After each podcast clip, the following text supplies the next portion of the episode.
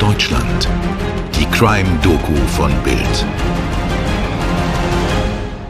Unter der Überschrift Blumenstrauß für einen Mörder bezeichnet heute Neues Deutschland den Freispruch des Doppelmörders Weinhold durch ein BRD-Gericht als politische Aktion in juristischer Verkleidung. Der Fall sei benutzt worden, um zu demonstrieren, dass der Grundvertrag zwischen DDR und BRD nur ein Stück Papier wert ist, wenn es sich darum handle, die Anti-DDR-Haltung der BRD herauszustellen.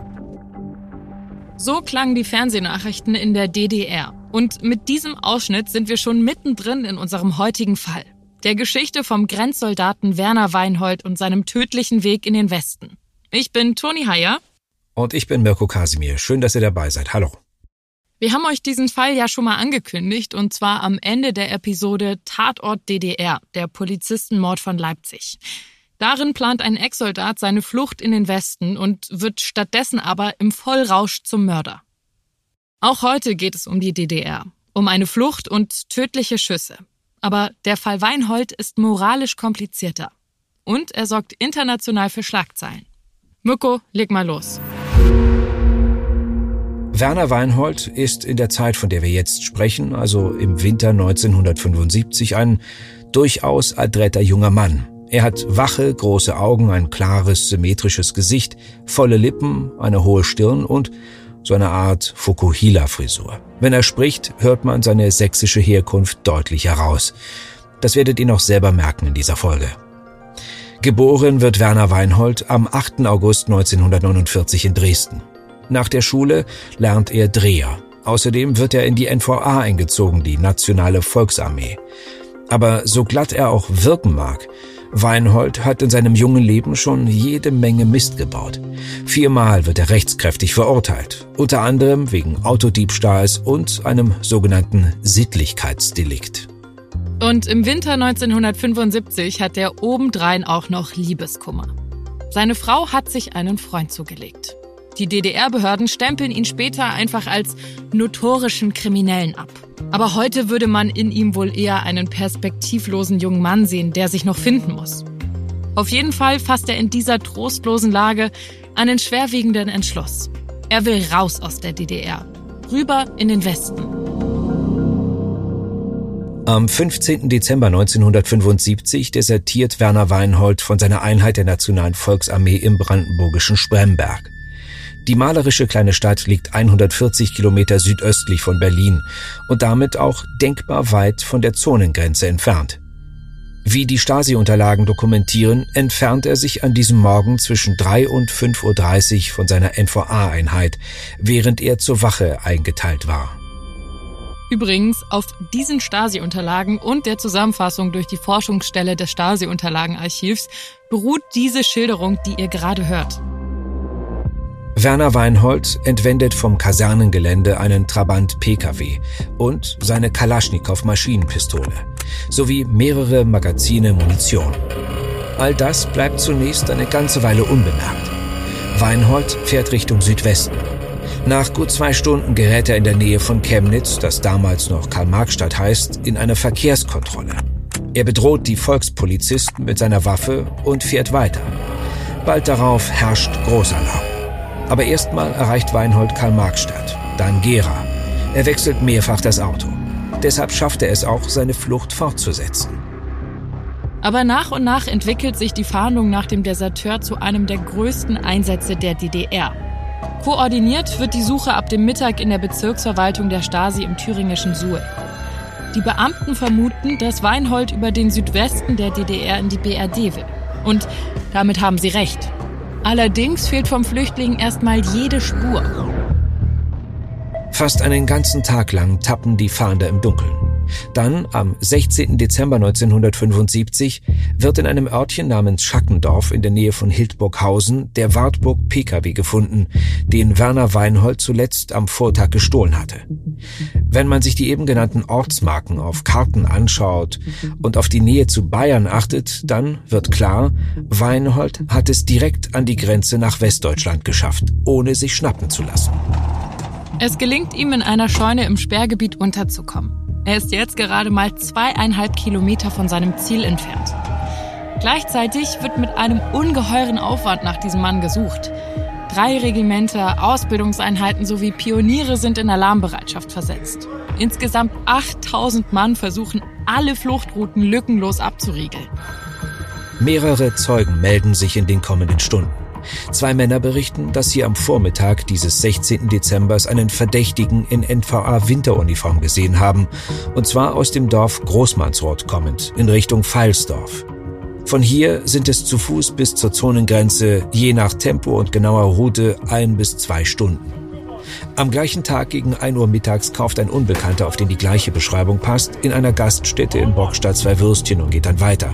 Von hier aus kann man Bayern fast schon sehen. Am nächsten Morgen um 5.30 Uhr hören DDR-Grenzer der Kompanie in Steudach Schritte aus dem Wald. Als einer von ihnen aus Versehen ein Geräusch macht, entfernt sich der Unbekannte. Bis hierhin hätte aus unserer Geschichte eine von vielen werden können. Allein im Jahr 1975 gelang 673 Menschen die Flucht über die Grenzanlagen der DDR. Sie waren sogenannte Sperrbrecher. Bis zum Ende dieses Staates und dieser Grenze waren es insgesamt rund 40.000. Bis zu 372 Menschen starben direkt bei ihren Fluchtversuchen. Aber bei der Flucht von Werner Weinhold passiert etwas, was in der Statistik viel, viel seltener vorkommt. Seine Flucht gelingt, aber er tötet zwei Menschen. Werbung mein Name ist Dagmar Rosenfeld. Und ich bin Robin Alexander. Und gemeinsam besprechen wir im Weltpodcast Machtwechsel jeden Mittwoch das, was das politische Berlin bewegt. Wird die Union ihren Neuanfang meistern? Wie verändert eine Ampelkoalition Deutschland? Und worum geht es aktuell in den Hinterzimmern? Im Machtwechsel erfahren Sie die Hintergründe zu den aktuellen politischen Debatten. Hören Sie rein. Jeden Mittwoch ab 17 Uhr bei Welt und überall, wo es Podcasts gibt. Auf Wiederhören. Werbung Ende. In der Nacht des 19. Dezember 1975 gegen 2.15 Uhr hören mehrere Grenzer einen langen Feuerstoß im Raum Pfeilsdorf. Als ein diensthabender Zugführer daraufhin den Doppelposten der Soldaten Klaus-Peter Seidel und Jürgen Lange überprüft, findet er beide tot auf. Werner Weinhold ist weg. Er ist im Westen. Und das Ministerium für Staatssicherheit kann nur noch den Tatort und die Leichen untersuchen. Seidel und Lange werden in die Gerichtsmedizin in Jena gebracht. Ihre Ausrüstungsgegenstände, Uniform und Waffen werden begutachtet. Und natürlich vor allem die verschossenen Projektile und Patronenhülsen. Ergebnis laut MFS, dem Ministerium für Staatssicherheit, Weinhold hatte sich bis auf wenige Meter dem Postenpaar genähert und das Feuer eröffnet. Er traf Klaus-Peter Seidel sitzend oder im Aufstehen begriffen mit sieben Kugeln im Brustkorb und Beine. Jürgen Lange trafen vier Geschosse in Rücken und Arme. Aus den Waffen der beiden Grenzer war gemäß Stasi-Unterlagen kein einziger Schuss abgegeben worden. Ganz anders die Schilderung, die Weinhold später im westdeutschen Fernsehen abliefert. Demnach erwiderte er das Feuer nur. Aber klingt das glaubwürdig? Gegen 2 Uhr an der Grenze, etwa 100 Meter von den Grenzzäunen entfernt, angekommen. Äh, ich habe mich nach rechts, links umgesehen und es war weit und breit niemand zu sehen, sodass ich annahm, bis zur Demarkationlinie ist niemand mehr. Ich bin darauf aufgesprungen, gerannt und als ich vielleicht da gerade aufgesprungen bin, äh, stand ein DDR-Grenzsoldat vor mir, rief mich an mit den Worten Halt stehen bleiben, Parole. Äh, daraufhin habe ich gesagt, äh, mach keinen Quatsch, nicht schießen und wurde plötzlich aus der Versteinerung gerissen, als es knallte. Ich warf mich zu Boden und äh, drückte die Maschinenpistole durch. Das äh, also ist Ihre Darstellung, dass zunächst auf Sie geschossen worden sei? Ja, es wurde zuerst auf mich, äh, in meine Richtung geschossen. Die Polizei nimmt Weinhold am 21. Dezember 1975 in Recklinghausen in Nordrhein-Westfalen fest. Am gleichen Tag stellt die Generalstaatsanwaltschaft der DDR ein Auslieferungsersuchen an die Bundesrepublik. Dieses wird abgelehnt, weil Weinhold in der DDR die Todesstrafe droht. Etwa ein Jahr später kommt es zum Prozess vor dem Landgericht Essen. Zu dem Zeitpunkt ist der Fall längst ein großes politisches Streitthema geworden und ein kompliziertes juristisches Unterfangen. Denn politisch sind DDR und Westdeutschland zwar zwei völlig unterschiedliche Länder, aber laut einem gemeinsamen Grundlagenvertrag gilt die DDR im Westen nicht als Ausland. Nach der gleichen Logik wird Werner Weinhold ja auch als deutscher Staatsangehöriger angesehen. Eine Auslieferung wie etwa nach Österreich oder Frankreich ist im Fall der DDR nicht möglich. Okay, also das ist im Rückblick schwer nachvollziehbar. Eine Auslieferung ist also auf gar keinen Fall möglich. Also wie ich das verstehe, schon, durchaus. Aber laut den Abmachungen beider Länder hätte sich nicht die DDR-Regierung an die Bundesregierung wenden müssen, sondern die Ostberliner Generalstaatsanwaltschaft an die Staatsanwaltschaft in Essen. Nur die westdeutschen Behörden lieferten eben nicht aus, wenn dadurch Prinzipien verletzt wurden. Und das war in diesem Fall eben die drohende Todesstrafe. Okay, also, um es an der Stelle kurz zu machen. Weinhold bleibt im Westen, wird aber auch dort zur Rechenschaft gezogen. Etwa ein Jahr nach der Festnahme kommt es zum Prozess vor dem Landgericht Essen. In dem Verfahren wird Weinhold freigesprochen. Die Kammer hält es für möglich, dass der Angeklagte zuerst beschossen worden war und folglich in Notwehr handelte. Weinhold zeigt sich natürlich erleichtert. Ich freue mich, dass das Urteil so ausgegangen ist. Ich hatte nichts anderes erwartet eigentlich, obwohl die Unsicherheit nicht durchgegeben ist. Die Führung im Osten schäumt. Und im DDR-Fernsehen regen sich regimetreue Bürger über das Urteil auf. Was das für ein System ist, wo man Mörder wie Helden feiert, wo man ihnen Blumen überreicht, nachdem man sie freigesprochen hat. Und der Verbrecher, der hat zwei Menschen umgebracht und die feiert man da wie Helden. Wenn man sich dann vorstellt, dass solche Verbrecher, solche Mörder unsere Jungs kaltblütig abknallen und dann drüben glorifiziert werden, das ist nicht zu begreifen. Und deshalb gibt es nur eine höchste Empörung und eine Forderung der Auslieferung dieses Mörders. Dieser Mann muss ausgeliefert werden. Da kann man machen, was man will. Das ist völkerrechtlich so. Er müsste jetzt hierher und bei uns in der DDR abgeurteilt werden. Denn das ist ein Irrsinn, so ein Specker drüben zu laufen. Der hat keine ruhige Minute mehr drüben. Tatsächlich bleibt die These von der Notwehr auch im Westen umstritten. Und so hebt der Bundesgerichtshof 1977 das Urteil auf und verweist an das Landgericht Hagen, wo eben eine neue Beurteilung des Falles vorgenommen werden soll. Weinhold wird schließlich im Oktober 1978 zu einer Freiheitsstrafe von fünf Jahren und sechs Monaten Haft verurteilt. Er verbüßt zwei Drittel und kommt 1982 vorzeitig frei. Aber damit ist unsere Geschichte noch nicht zu Ende. Bekanntlich hörte rund sieben Jahre nach Weinholds Entlassung die DDR auf zu existieren. Und aus den Stasi-Unterlagen, die dann nach und nach ausgewertet wurden, geht Ungeheuerliches hervor. Denn das MFS wollte Weinhold ermorden lassen. Dafür gab es eigens einen Einsatzplan mit dem Arbeitstitel Terrorist. In diesem Plan wurden gleich mehrere Methoden zur Auswahl aufgelistet. Weinhold sollte zum Beispiel entführt werden, um ihn dann von einer Brücke auf Gleise zu stoßen.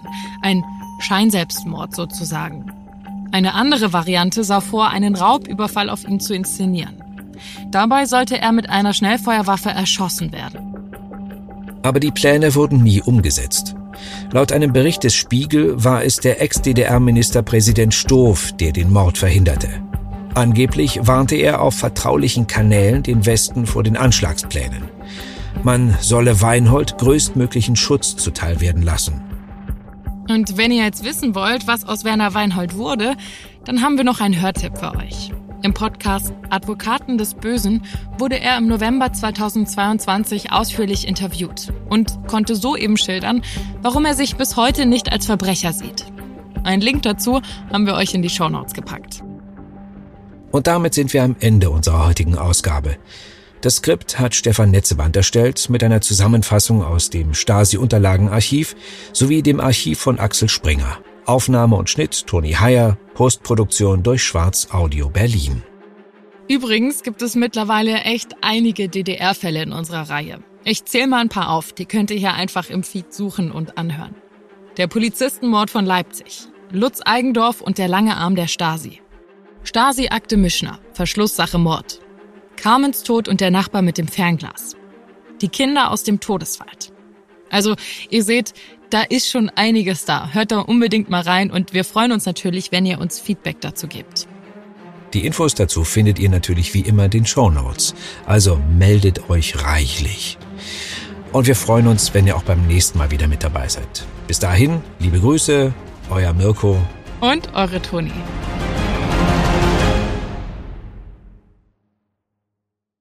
Dir hat diese Folge von Tatort Deutschland gefallen? Du bekommst von True Crime einfach nicht genug. Dann hör jetzt in unsere weiteren Folgen rein. Hier warten mehr als 200 spannende Fälle auf dich, wie das Verschwinden von Rebecca Reusch, der Prozess gegen O.J. Simpson oder die Entführung von Ursula Herrmann. Wir hören uns bei Tatort Deutschland.